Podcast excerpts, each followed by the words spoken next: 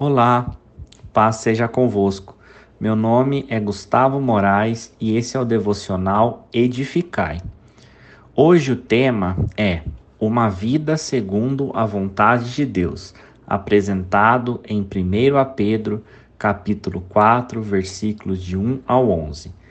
Pedro inicia o texto dizendo do sacrifício que Cristo sofreu na carne para romper com o pecado e assim, no tempo que nos resta, devemos viver para satisfazer a vontade de Deus e não mais os maus desejos humanos. E reforça no versículo 3, descrevendo que já foi gasto tempo suficiente agradando aos pagãos, com uma vida em libertinagem, na sensualidade, nas besteiras, orgias e farras. Os cristãos, a partir do sacrifício na cruz, abandonaram o antigo conjunto de regras e adotaram um novo, cheio de amor e de poder de Deus.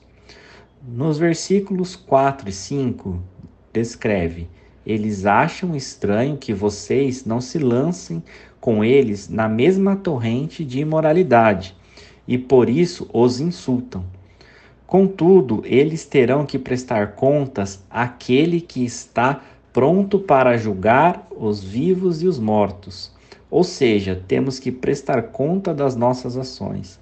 E é de extrema importância estarmos atentos a elas, que envolve principalmente a oração, que exige constância e persistência. No versículo 7 fica muito claro o fim de todas as coisas está próximo, portanto, sejam criteriosos e sóbrios. Dediquem-se à oração. O texto também destaca a vontade de Deus conforme as seguintes diretrizes: amor ao próximo, pois, segundo a palavra, o amor perdoa o pecado, que tenhamos um coração cheio do amor e do Espírito Santo.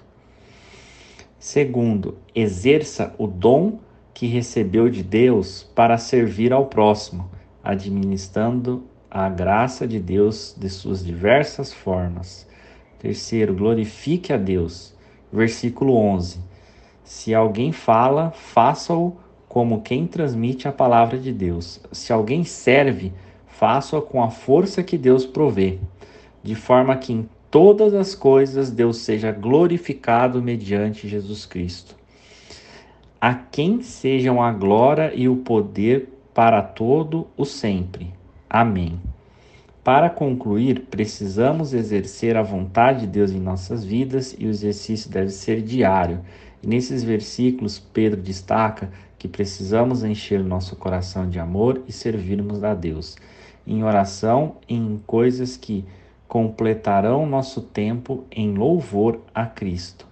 Que vocês tenham um excelente dia. Deus abençoe.